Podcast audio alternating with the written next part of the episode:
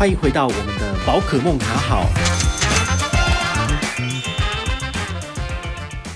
嗨，我是宝可梦，今天过得还好吗？好，昨天呢，来跟大家聊了一下这个玉山 U 贝尔卡的优惠权益哦。其实它在二零二一年之后，我觉得比较不好用了。那今天要再来跟你介绍一张烂卡，也是玉山银行的拍卡哦。这个真的是，哎，令人觉得感伤啊！为什么银行总是这样子呢？就是呃，好卡总是不长久哈。那过了一年两年之后，它就慢慢的变差了哈，这是常态啊！你们想想看，这个中信 Line Pay 卡，它其实一开始也很厉害啊，但是现在也是不怎么样。诶，也不一定哦，因为呢，其实中信 Line Pay 卡之前的优惠跟你分享过嘛，大仓九和让我省了十三趴，我就觉得很爽。所以呢，也提供给就是有在经营信用卡产品的 P N 可以想一下哈，就是如果你们信用卡的产品呢，基本权益变差了，那你是不是有几个通路的权益可以变得很好的？好，那。以最近的这个例子，就是今天要讲的主题，玉山拍钱包信用卡，它就是这样子操作的。好，怎么说呢？来跟你分享一下哦。它在三月一号起，二零二一年的三月一号起呢，它的刷卡权益正式的改差了，改差成怎么样子？国内好像只剩一点三呢。好，那它没有海外回馈了，好，这就很惨。但是呢，它有所谓的加码哦，它这有一个五趴的限时加码是。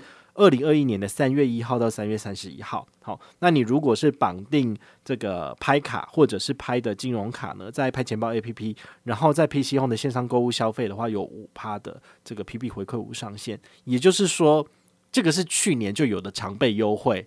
好，那它慢慢的缩减缩减之后，它这个东西还是不敢拿掉，为什么？它一拿掉之后，就真的跟粪一样了，就跟米田共一样，没有人要用了。好，所以呢。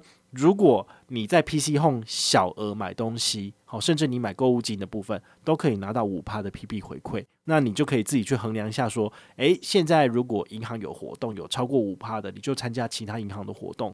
但是如果你真的没有其他的活动，你也懒得去做选择，那么你单刷一笔，直接刷这张卡片。也是一个不错的选择，好，所以呃，这张卡片的优惠我觉得很可惜啊，就是变成这个样子。好，那它还有另外一个四趴好康的优惠，五趴跟四趴活动只能任选一个。他说，拍钱包信用卡跟这个拍兔金融卡呢，如果你是在拍钱包 APP，然后在 PC Home 线上支付，享四趴回馈无上限。好，那它这个部分的话呢，它是二择一，也就是说限时加码的部分，刚刚讲到五趴是三月一号到三月三十一号。那四月一号起，其实可能就没有五趴了，你只剩四趴。好，所以，唉，银行算得比我们每个人都还精啊。好，所以呢，我觉得这个真的是，我很想问你们哦，就是你们还有在用拍卡吗？其实我从去年开始我就很少用这张卡片了，因为你也知道，其实呃后来有 J 卡嘛，有三趴，然后呃我自己主主力是里程卡，我是用汇丰旅人卡，然后汇丰的这个汇赚卡的部分是拿来。缴水电费，然后回馈有六趴，其实这些数字怎么算？我觉得都是比拍卡还要好诶。好，所以你们如果还是主力在拍卡的朋友，我真的很诚挚的，就是请你要想一下，就是一点三趴的回馈你还要用吗？因为你只是简单换成，比如说永丰大户好了，就两趴。对，那这个一差虽然说差零点七，但是如果你刷十几万的话，它下来也是几千块哦。好，所以是有差的。那玉山银行当然你也知道，就是权益变差了嘛。他也担心被人家骂翻了，所以他还是有做一个小小的加码。这个加码是什么？我说给你听哦。他说每个月消费加码奖励，好，他的活动时间是三月一号到八月三十一号，就是走半年的部分。好，那你只要累积消费满一定的额度，他就给你额外的加码 PB。那是多少呢？比如说，它有三个门槛，第一个是五万，第二个是十万，第三个是二十万。天呐，你五万块，你想想看，五万块，如果你刷这个所谓的呃 J 卡 JU 卡，三趴是多少？是给你一千五诶，好，应该是一千五吧？那他加码给你多少？一百五，所以很少。那你如果你刷十万的话呢？你用 J 卡三趴是给多少？诶，三千点诶。但是呢，这个我们的拍卡呢，它加码之后加四百。我这样子越讲，我们就觉得这个加码真的越来越烂。那如果你刷二十万的话，那不一样哈，就是。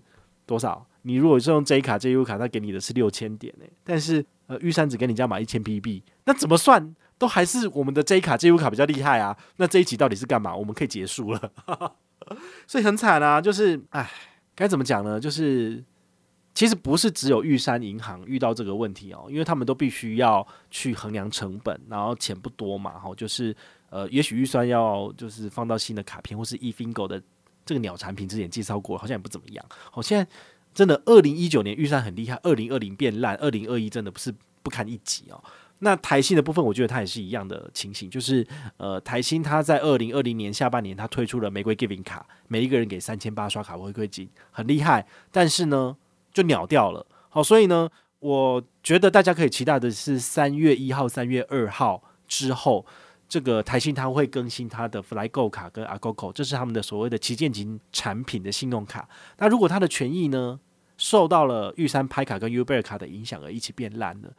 我真的奉劝大家，就是四张卡片一起剪掉吧，因为我说真的，我现在所使用的套卡里面，这四张卡片很少使用，好，所以这个卡片它就是会慢慢的就是 fade out，好，就是消退，好，这个透明度由百分之一百变成现在百分之二十五，那可能再过一年之后就变百分之五了，然后再过一年之后就变百分之零，它就会从市场上消失了，好，所以呢。这个就是台湾信用卡的生态的循环啊，你一看就知道这是一个 life cycle。好，那三年之后它就一定会变烂。好，虽然我们只能祈祷跟保佑，我们现在当红的产品，比如说大户产品，不要那么快就变烂哦。所以呢，这就是很矛盾的，因为我会希望说，哦，大户越来越多人使用，那它的使用率不是冲上 top three 吗？但是你也知道，永丰只要前进到前三名，它的产品就会变烂。好，就好像是。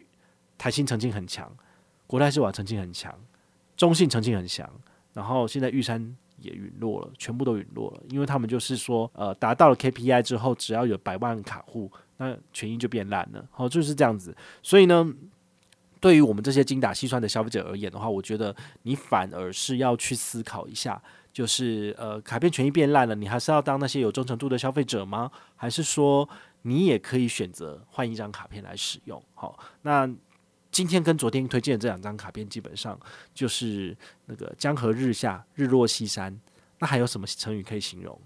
将将将将，好，就是该剪喽，就是这样子。好，你要不要剪是你的自由啦，但。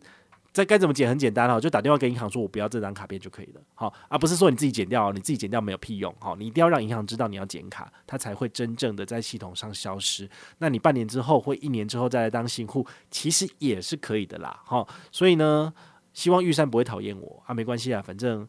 呃，有有有强势的产品，就还是会希望跟宝可梦合作，所以玉山的话呢，我们就跟他说再见好了。希望他退到第十名，他再慢慢的奋发图强回来第三名好了，就是这样子。